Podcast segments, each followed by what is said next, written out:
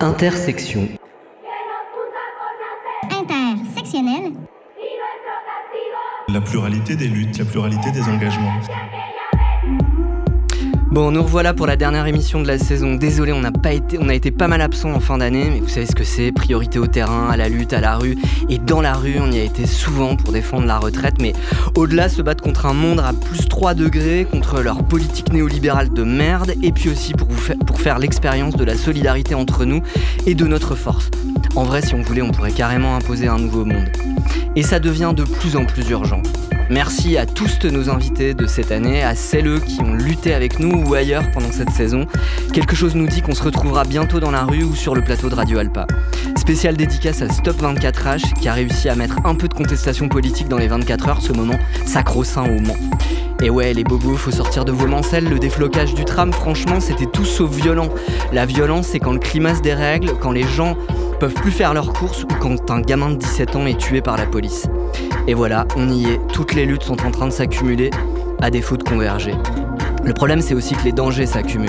La police tue, c'est sûr, et l'autre là, il va au concert d'Elton John alors que la France s'embrase. Mais l'été dernier, il faisait du jet ski, alors qu'est-ce qui est pire? Cet acte est inexplicable et inexcusable, il nous dit. Inexcusable, ok, mais inexplicable. Tu veux qu'on t'explique la loi de 2017 qui étend le champ d'utilisation des armes létales par la police? Au passage, merci Hollande, merci Cazeneuve. Tu veux qu'on t'explique le racisme structurel de la police? Macron, en fait, dès qu'il y a un problème, il nous sort deux boniments. D'abord, il fait mine de s'étonner, mais qui aurait pu prévoir? Et après, il promet qu'il va changer. En tout cas, nous, on te promet qu'on va pas oublier. Salut Bertrand, merci Salut pour cette Tiffane. C'est notre dernier épisode donc euh, de l'année dans Ouais. Intersection. On est triste, On est un peu triste. mais on est content quand même, Ouais, oui, oui, parce oui. que c'est les vacances. Oui, puis ce sera de belles perspectives pour l'année prochaine. Ouais. Euh, alors sur l'agenda du Mans de ces derniers jours, il y avait la marche des fiertés, le 1er juillet. Ouais, Euh, J'y suis allée et j'ai, euh, j'ai- j'ai- je propose un petit enregistrement. super. Euh, moi, je m'appelle Eve, euh, je suis pansexuelle et euh, j'aimerais bien juste revendiquer les droits euh, de toutes les personnes, qu'elles soient, euh, peu importe leur genre, peu importe leur sexe, qu'on doit peut tous s'aimer en fait et qu'on peut tous se respecter et que, bah, en fait, ça sert à rien de Faut respecter les gens et pouvoir euh, bah, les laisser faire ce qu'ils veulent en fait, tout simplement. Enfin, y a- ça sert à rien de se détester entre nous quoi. Merci. Tu veux dire quelque chose? Bah, pour ma part,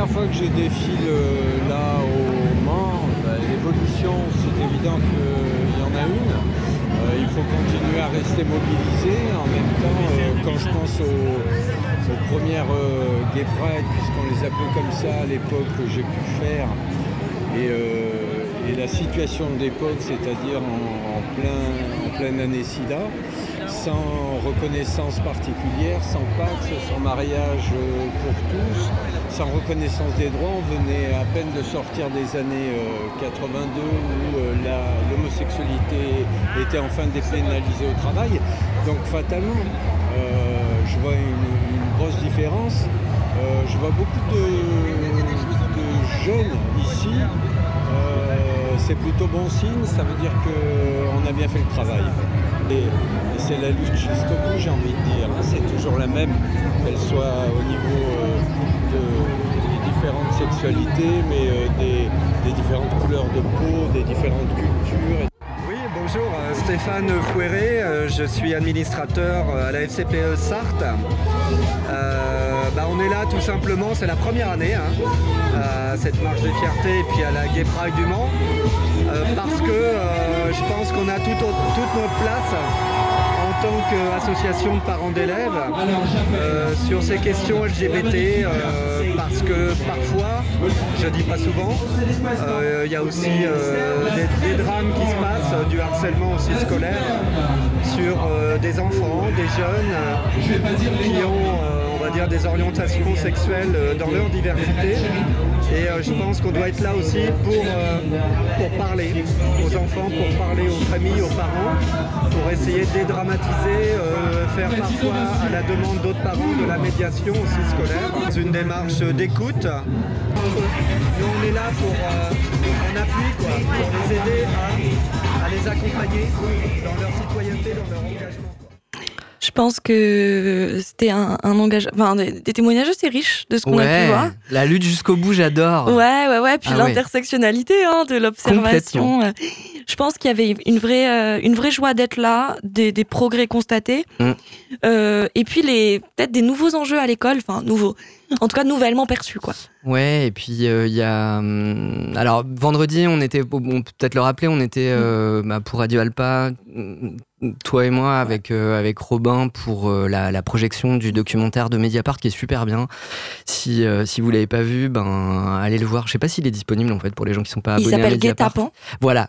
Euh, Guet-apens, donc Ouais. qui donne un nom en fait à, à, à ces pièges, ces pièges homophobes qui visent donc des hommes gays en majorité. Il est, enfin uniquement d'ailleurs.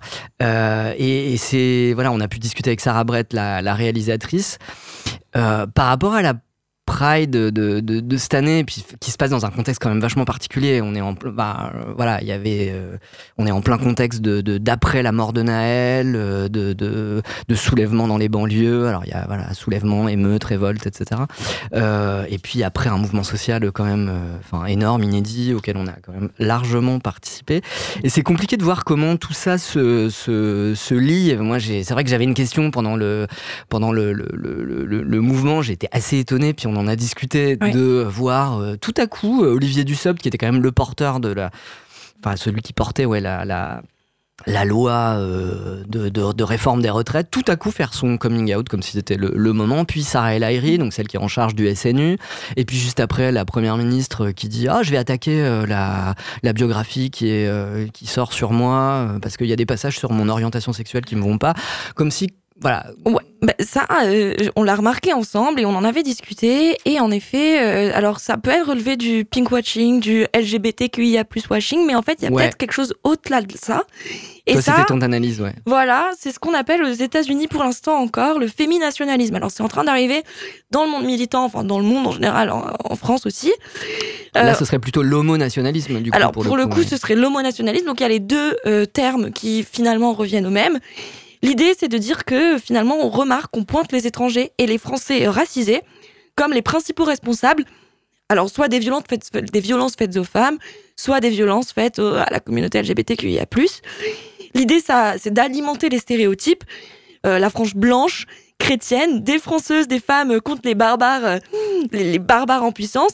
Alors c'est marrant parce que tout ce que je vous dis, je l'ai trouvé dans un article publié par Sudéduc. Euh, et donc hier, je notais cette idée de Un très bon barbare. syndicat. hein. Oui, très bon syndicat, on recommande. Euh, euh, du coup, hier, il parlait de, de- de ces barbares dans l'article. Et aujourd'hui, le Figaro titre La police face à la violence barbare. Alors, je pense que ça pouvait pas mieux tomber pour euh, mon propos. Donc, l'idée, c'est qu'en gros, les barbares, c'est les banlieues. En gros, c'est les ra- arabes, c'est les noirs. S'ils sont musulmans, c'est tant mieux. C'est une rhétorique d'extrême droite pour se rapprocher de l'électorat féminin dont, dont ils ont du mal à, à- qu'ils ont du mal à mobiliser. Euh, et puis c'est aussi justifier la politique migratoire en disant qu'elle est sécuritaire pour les minorités LGBTQIA+, et pour les femmes. Euh, cette, euh, ce féminationalisme ou cet homonationalisme, il a été particulièrement visible euh, il y a quatre ans lorsque Julia, une femme trans, s'est fait agresser à Paris. C'était une agression qui a été filmée. Et alors là, d'un coup, Valeurs Actuelles et toute la fachosphère est devenue hyper pro-trans parce que les agresseurs de Julia étaient, euh, bah, étaient Des algériens. Arabes. ouais. Ouais, ils étaient des Arabes, ils étaient algériens. Alors on écoute le témoignage de Julia et euh, sa réaction par rapport à ça, qui avait été enregistré par Combini il y a 4 ans. On voit sur la vidéo tous ces gens effectivement qui, euh, qui sont là pour m'humilier, pour faire du mal. On peut voir également qu'il y a une dame qui essaie de, qui essaie de m'aider aussi. Je ne me laisse pas faire. Je retourne en fait euh, vers, euh, vers mon, un de mes agresseurs. Je l'ai regardé, je lui ai dit j'ai pas peur de toi. Et c'est ça qui a provoqué, je pense, sa, sa colère.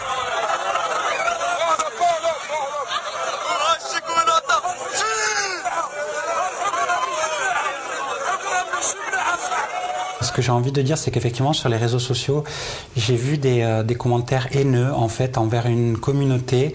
Euh, et il y a eu beaucoup d'amalgames qui ont été faits, des propos comme quoi les gens qui m'ont agressé m'ont agressé parce qu'ils font partie, parce qu'ils sont algériens. Ça n'a rien à voir avec ça.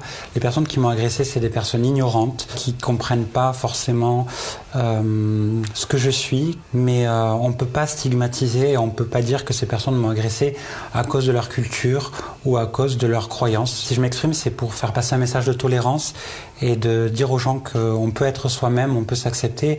Et quand les gens me défendent sur les réseaux sociaux en attaquant les gens sur leur euh, culture, tout ça, ces gens-là font preuve d'intolérance à leur tour. Alors, pour rappel, trois quarts des violences euh, sexuelles ont lieu dans les cercles proches, familiers et amis. Pour rappel aussi, ce que MeToo a montré, c'est qu'il s'agissait d'un système et pas euh, d'une partie, d'une frange de la société. C'est aussi ce que montre Anis Bourdet dans les témoignages qu'elle recueille sur Paytachnek, un site qui bah, justement recense euh, des témoignages de harcèlement de rue. Et puis voilà, est-ce qu'on peut euh, donc bien se rappeler de ça? Et puis euh, se demander pourquoi est-ce qu'on s'émeut très très fort du sort des LGBTQIA+ au Moyen-Orient quand on dit pas grand-chose sur la Hongrie et la Pologne. D'ailleurs, en fait, c'est au Moyen-Orient que le, terme pinkwashing est apparu autour, je crois que c'est au tournant des années 2010, pour critiquer l'attitude d'Israël, en fait, qui euh, en fait, qui mettait en avant sa Pride, alors à ce moment-là, ça s'appelait peut-être encore euh, Gay Pride, euh, pour montrer à quel point mm. Israël était beaucoup plus tolérant que mm. ses voisins euh, arabo-musulmans sur, sur les questions LGBTQIA+, mm. en, en, en, invisibilisant du coup la manière dont il traite une partie de sa population, on le sait, hein, dans la bande de Gaza, en Cisjordanie, etc. Et, et donc ça, c'est hyper dangereux, je pense. Et comme sur les questions féministes, en fait, c'est comment on va capter une partie de. Enfin, on, va réutiliser les armes du féminisme ou alors euh, des questions LGBTQIA, pour en faire une arme.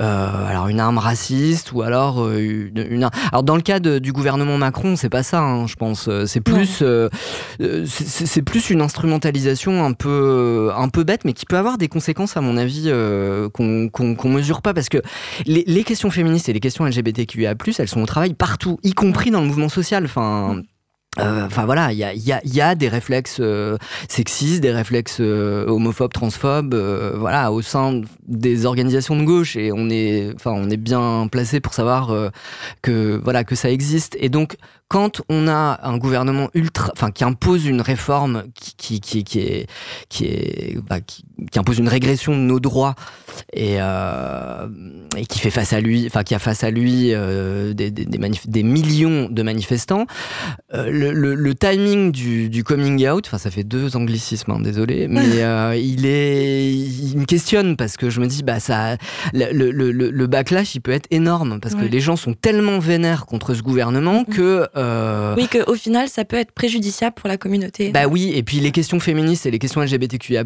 elles peuvent être perçues par le mouvement social, par une partie des gens qui sont, euh, qui sont relégués, qui sont exclus, qui sont, sur lesquels on, on, on, tape, etc., comme des questions de privilégiés. Ouais. Et c'est ça le danger, en fait, je Bien crois. Sûr. Voilà.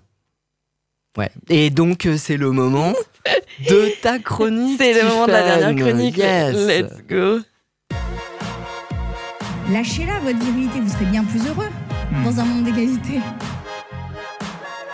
Le thème de la dernière chronique de l'année a été tout sauf difficile à choisir pour moi. Au mois de mai, euh, se sont rendus en terre Michel Perrault et Eduardo Castillo pour présenter leur dernier ouvrage, Le temps des féminismes. Cet ouvrage y retrace le parcours de l'historienne aidée de son confrère et ancien élève. Plutôt que de vous présenter l'autrice, hein, ce que Wikipédia et ChatGPT feraient sans doute bien mieux que moi, je vais vous présenter comment elle est entrée dans, ma vie. Alors, Michel Perrault, j'en entends parler pour la toute première fois à la fac, dans le cours d'histoire des femmes et du genre. Ce cours on a découvert que le féminisme, c'est pas juste un truc d'hystérique mal baisé, mais aussi un sujet d'étude à part entière pour les sciences sociales. Plus même qu'un sujet d'étude, c'est un champ de recherche qui a renouvelé la façon qu'on a de penser l'histoire. Michel Perrault est, avec d'autres, une des premières historiennes à se pencher sur cette question des grandes oubliées. Être une pionnière, c'est franchir la ligne de démarcation entre le permis et l'interdit. Un interdit qui tombe entraîne un changement majeur. Toute frontière franchie est une étape importante dans l'histoire des femmes. Chaque fois, le rapport entre les sexes est mis en cause. Peut-on faire une histoire des femmes? Oui. Peut-on, enfin, une histoire des femmes est-elle possible? Oui. Une histoire sans les femmes est-elle possible? Eh ben non. Et avec ça, on chamboule tout. De la revue scientifique au jeune cerveau de l'étudiante que j'étais.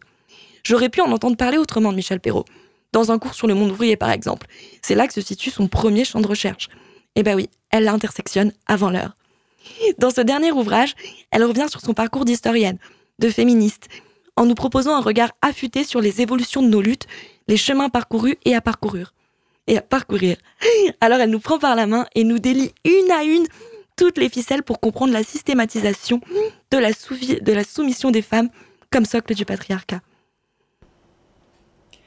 Les formes de la domination sont là, sournoises, cachées. On les a emmagasinées sans s'en rendre compte, et on vit avec au quotidien. Dans notre imaginaire, la soumission concerne toujours les autres, les femmes voilées, les femmes battues, les femmes au foyer. Constate Manon Garcia dans son ouvrage On ne n'est pas soumise, on le devient. La soumission fait partie de l'éducation des filles. On leur apprend à dire oui. La douceur, l'acquiescement tisse la féminité. Renverser l'éducation des filles, c'est leur apprendre à résister, à dire non. C'est un combat de longue haleine, individuel et collectif. Assignées au mariage, les femmes, des femmes, ont ardemment désiré le mariage d'amour, dont elles sont les inventrices. Il y avait là un germe de révolution dont on n'a pas fini de mesurer les effets. Vouloir aimer, être aimé, dire, faire l'amour, et pourquoi pas librement Le désir, c'est explosif. Plus qu'un regard affûté et évolutif, moi ce que j'ai lu dans ce livre, c'est un véritable espoir dans le monde qu'on va construire. Bah oui, je vous l'ai déjà dit dans mes chroniques, être féministe, c'est voir beaucoup de choses, beaucoup de violence, et avoir l'impression parfois qu'on va jamais y arriver à changer les mœurs du monde entier. Bah ouais, la mince affaire.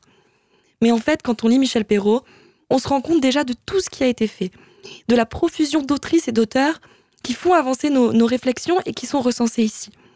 C'est un vrai trésor pour nos futures lectures, mais c'est surtout un trésor de lutte, de convergence, pour poursuivre le combat avec espoir, mais sans pour autant en minimiser l'ampleur une seule seconde.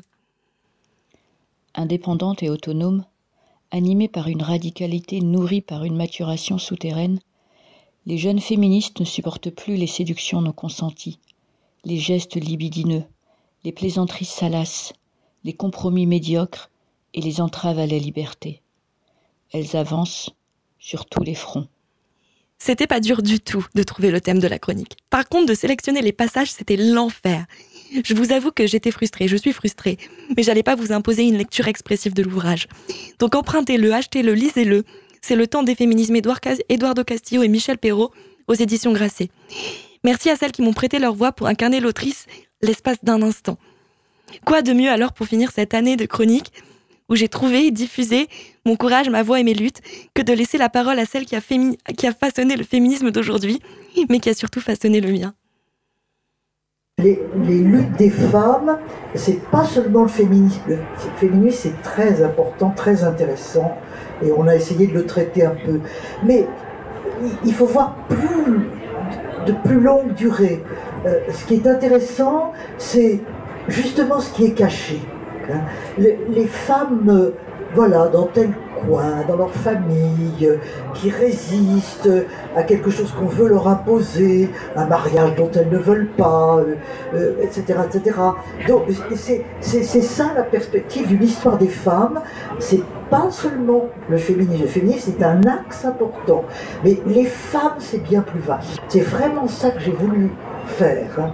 C'est au contraire aller chercher toutes celles qui sont cachées et comment on va les trouver et, les faire apparaître parce que c'est comme ça que les choses changent. Les choses changent quand, euh, de manière tout à fait anonyme et cachée, euh, les gens résistent à quelque chose qui ne leur paraît pas être juste, leur paraît pas être ce qu'ils veulent. Et ce qu'elles veulent, en l'occurrence, euh, voilà, ça c'est c'est quelque chose de, en effet, très important.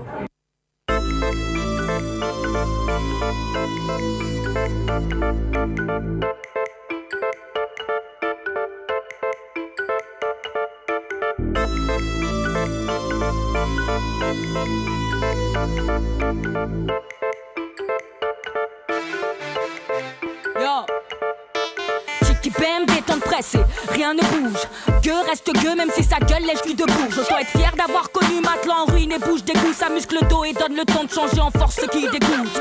Où je veux, je peux m'asseoir, c'est comme Daenerys. Femme noire, intelligente, danger. J'ai la Davis. Des pots chocolatés, caramel ou vanillé. Multiculturalité, par chez nous c'est familier. Boy, on a la rage comme Kenny ou un groupe d'antifa. Dude, c'est jamais joli à voir quand un gentil se fâche. Les chiens galeux à bois, moi aussi, mais j'en suis pas. Tout le monde interprète les choses, donc j'aime pas les gens qui parlent. J'aime pas les gens qui passent leur temps à se plaindre, mais ne font rien. Goûte tes lèvres, réponds-toi au fil ou passe ton chemin. Ici, c'est feu de l'action, nom du quartier général. On ne forme qu'un, chaque intention a une influence générale. Go! Le ciel est ma limite, I've been here till I die, die. Give thanks to the most high.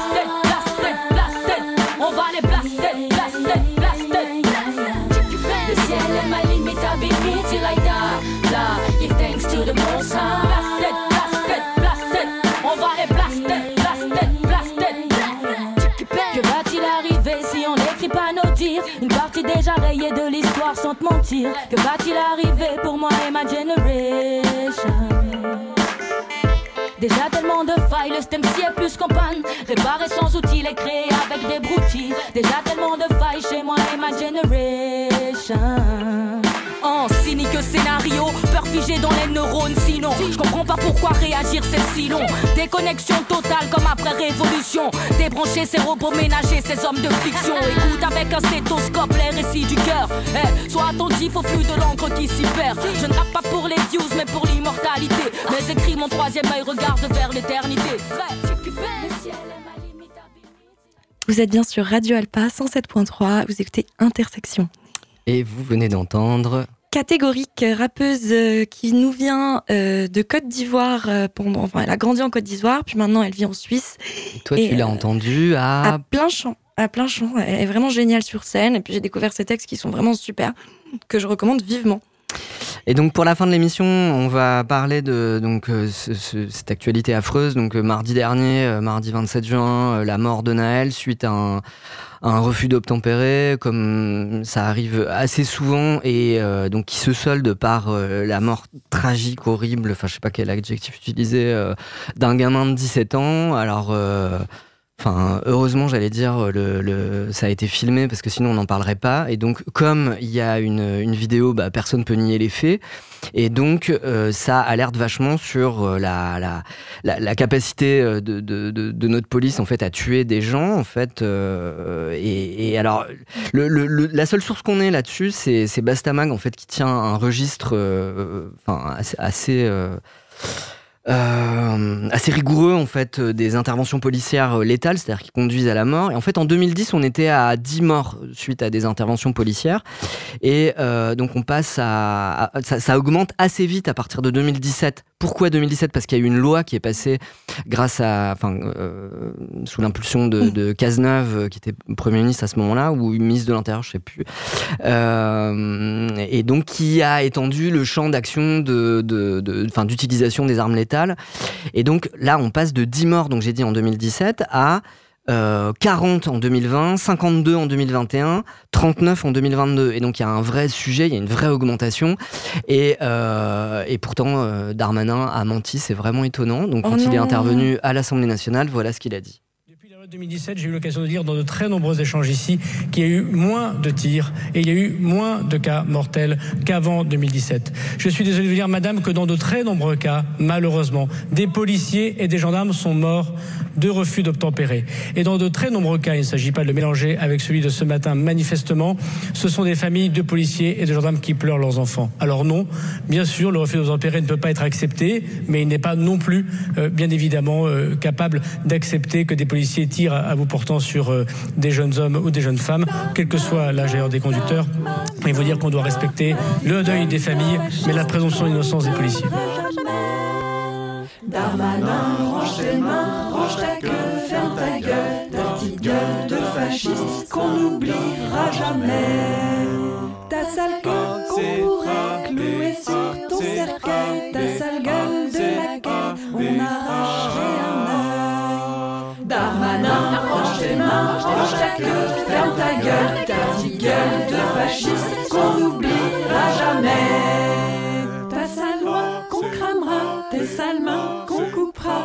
on gardera les doigts, qu'au détail on vendra. Darmanin, range tes mains, range ta queue, ferme ta gueule, ta petite gueule de fasciste qu'on n'oubliera jamais.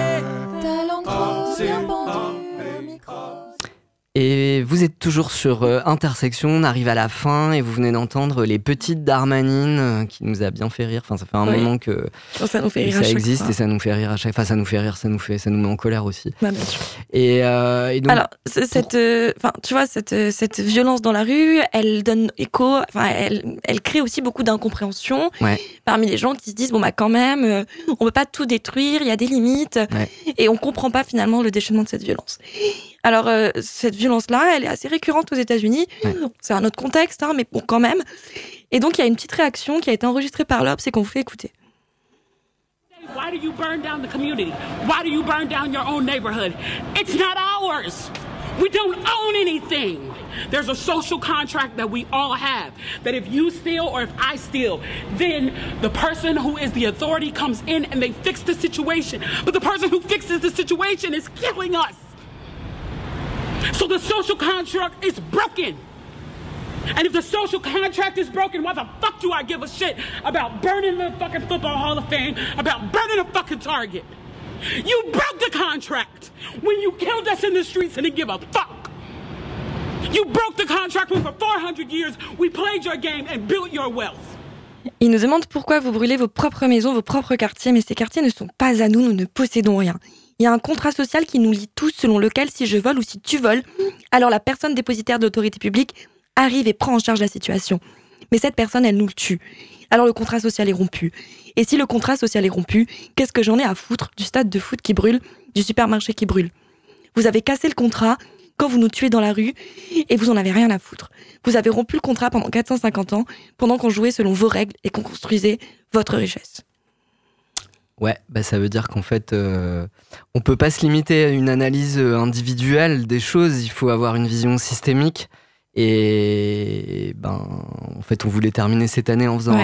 un coming out un peu structuraliste. Wow. Oui, il faut avoir une vision structurelle, structuraliste des Ouais. choses, et il faut penser les choses euh, en système, même si ça fait chier les gens. Et, euh, et, et voilà, ce qui s'est passé là, c'est pas euh, ce, qui est, ce qui est en cause, c'est pas l'attitude de ce policier en question, c'est l'attitude de l'institution policière en général, ce qui veut pas dire tous les policiers individuellement, euh, un plus un plus un, mais euh, voilà, faut arrêter, faut sortir de, de, de- enfin voilà, faut revenir à, à une pensée un peu systémique si on veut avoir un, comment dire, un, un- si, on, si on veut pouvoir changer la société. Alors, réflexion de l'été, est-ce qu'on rebaptise intersection, euh, intersection et système et structure? Ça fait un peu long. Ah, hein. ça fait Intersection, c'est pas mal. hein. Bon, alors est-ce que euh, on a des annonces pour la fin d'émission? Bah peut-être on continue l'an prochain, c'est peut-être. On euh, continue peut-être l'an prochain voilà, à voir. enfin, Sur voilà, le... On va demander à Jean-Yves avant. Oui, quand même. Sur le Mans, euh, manif demain, Ouais. peut-être à 18h, tenez-vous au courant. euh, rassemblement pour Naël et aussi rassemblement mercredi, il me semble. Mercredi, oui, À contre 20 les violences policières, a priori, il y a un rassemblement qui se monte là-dessus. Voilà. Merci Bertrand. Merci Tiffen, à l'an prochain. À bon été. prochain. À toi aussi.